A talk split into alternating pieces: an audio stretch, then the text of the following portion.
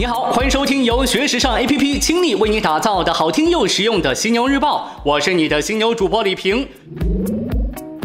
如果我告诉你卖袜子能卖到零售额突破一亿欧元，还能总是让人很开心，你信吗？你当然得信呐！我都这么说了，肯定有这事儿嘛，对吧？我要说的就是瑞典品牌 Happy Socks。米凯埃尔·瑟德林德是瑞典品牌 Happy Socks 的联合创始人。十年前，当他和品牌创意总监 Victor Tell 创业的时候，色彩鲜艳的袜子通常还只是演唱会的廉价周边。现在，Happy Socks 已经卖出了四千万双袜子，进入了全球九十个国家的一点二万家零售店铺，其中呢，包括五十家直营店。去年，Happy Socks 的零售额达到一亿欧元。今年一月份，有投资集团以八千一百二十万美元收购了它的大部分股份。投资人们相信，随着办公室刻板着装被淘汰，袜子也会像领带一样，从一种简单的商品升级为时尚配饰。今年秋天，Happy Socks 打算推出一条针对女性的副线品牌 Historia。与 Happy Socks 主张的中性街头风不同，这个品牌的定位是高级感、艺术感和生活感。大部分长度只到脚踝，偏薄，适合搭配高跟鞋或者是尖头鞋。配色虽然仍然鲜艳，但不再只是几种彩色条纹混合波点，而是大面积的宝蓝色，配上脚尖和脚跟的一小块酒红色，或者浅桃色配上油画笔触般的多彩图样。材质从人造丝、印花尼龙到丝光棉不等。但呢，都会经过后期处理，强化光泽感，或者做成半透明，以增强女性的特质。此外呢，这个品牌也会增加一些技术性的单品，比如近期流行的渔网袜和紧身裤。所以，女性朋友们，这样的袜子你们会喜欢吗？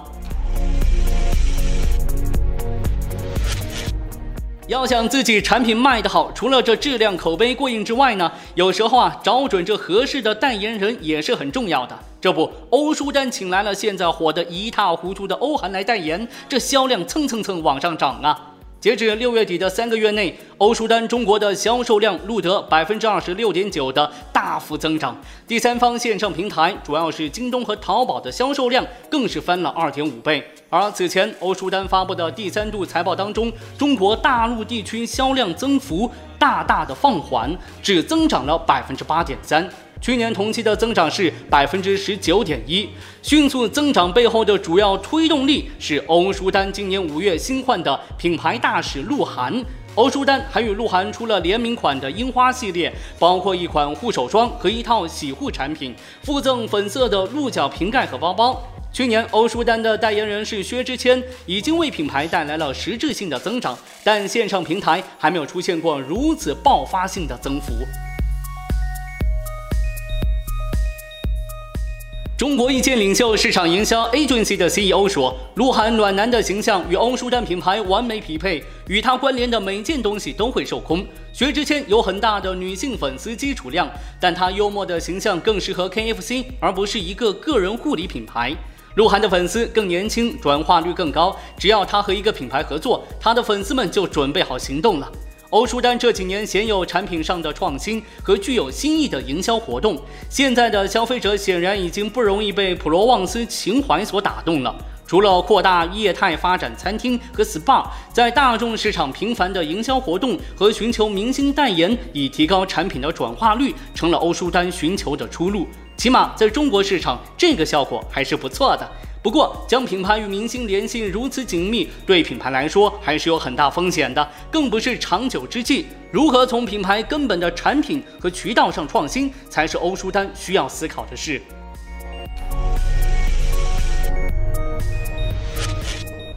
在今年的巴黎男装周上，有一位设计师把槟榔西施搬了过去，这打真的够大，创意够厉害。那他是谁呢？他就是台湾设计师安格斯江。安格斯将参加了今年六月份的巴黎男装周，排在官方日程表上。这是二十几年来这里出现的第一个台湾设计师。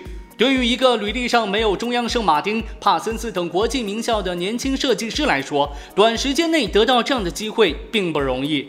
安格斯江的作品是伦敦时装界会喜欢的风格，大胆有趣，充满奇思妙想，色彩丰富，很是吸引眼球。每一系列模特脚上超大的卡通感运动鞋，成了安格斯江极具标志性的元素。当然，最让国际时尚观众感到新鲜的是他作品当中的台湾文化挪用。第一个系列叫做《摇摆的青春》，将台湾电子花车的元素融入；第二个系列《路上的饕餮先生》，灵感起于1970年代的台湾传统的半桌文化；第三个系列《校草爱上花》，顾名思义，将台湾的校园文化加了进去。新系列，他和他的红唇取材于台湾公路文化，单车运动、街边商店和槟榔西施被他融入到服装语言当中。夸张的风格和台湾文化的异域风情，让安格斯将迅速建立起品牌身份标志。轻松、幽默、有趣的生活化元素，也是最容易讲的一个故事。但如何商业化，永远是一个独立设计师品牌想要活下去需要考虑的事情。巴黎男装周的秀是一笔不小的费用。尽管巴黎有一套完善的时装体系，提供新兴设计师相应的资助，但这是一个需要竞争的资源。当时时装周的人有留下一个名额和机会，但是如果自己有能力的话，最好还是自己出资。为了抓住这次机会，安格斯选择了后者。生产方面，安格斯将将工厂选在了深圳，新系列的产量在三百多件。他称这是一个不错的数字。这些衣服最终会被送到提前预定的买手店当中，剩下的在安格斯将官网上出售。对于安格斯将来说，未来遇到的挑战还有很多。俗话说：“这有压力才有动力，有挑战才有进步，对吧？”祝福安格斯将。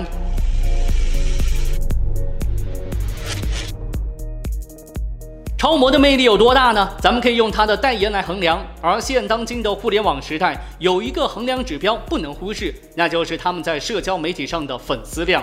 可以毫不夸张地说，社交媒体已经把时尚超模们转变成了电子出版新势力。部分超模的粉丝远超时尚品牌或者是传统杂志社。法国巴黎，刘雯在 ins 上发了一张很随性的自拍照，一边记录自己的工作日常，一边跟她的粉丝们分享生活片段。刘雯可以说是咱们国内最成功的超模了，她在 ins 上的个人账号也有两百九十万粉丝。在今年的巴黎高定时装周上，刘雯没有走秀，相反的，她作为香奈儿的形象大使，坐在香奈儿秀场首排看秀。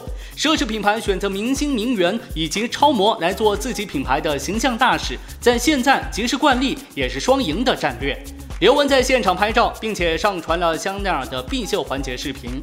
她把自己为香奈儿的新款包包拍摄的广告大片也上传到 ins 上，并且很快累计了二十五万次浏览。老实说，同样这个视频在香奈儿自己 YouTube 上的浏览次数只有十分之一。超模们有广大的社交媒体追随粉，早已不是什么新鲜事儿了。当品牌变换自己的市场营销战略的时候，超模们以及他们所在的经纪公司就开。始获利，越来越多的超模渗入到宣传以及出版，而且呢，这种现象也潜移默化地改变了时尚圈对于成功超模的定义。这就是社交媒体的魔力呀！这不仅仅在国外，在咱们国内也一样。你比如说，这个微博火了一大批网红，也因此催生了所谓的网红经济。当然，也少不了一些乱象。不过，最近这社交媒体新规的颁布，似乎正在影响着咱们国内的网红经济。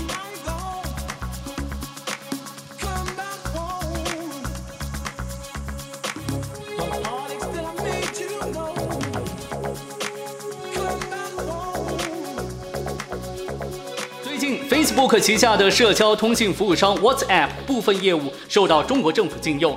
这次针对 WhatsApp 施行的更严格管控，使其众多用户无法发布视频、图片，甚至也有部分文字消息无法发送。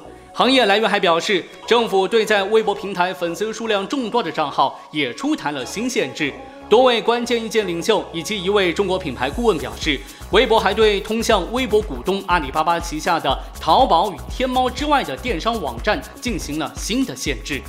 中国是全球奢侈品市场增长的最大动力，微博这样的社交平台对所谓网红经济扮演着至关重要的角色，而多数主要奢侈品牌都加入到这一进程之中。可以说，微博新规对奢侈品牌或将产生深远的影响。前述微博新规是否与中国政府有关，目前尚未得知，但似乎均受到了纯粹商业与商务原因的推动。有人就表示，微博和阿里巴巴方面明显也有意愿集中放大微博的影响力，将销售推向自家而非其他平台。所以在某种程度上来说，他们正在努力将社群与网络交易控制在自己的范围内。而新规的出现，对那些没有在天猫开设在线商店，但直接与 KOL 合作的奢侈品牌来说的话，今后的推广或许会开始掉链子。这样的举措或将改变游戏的规则。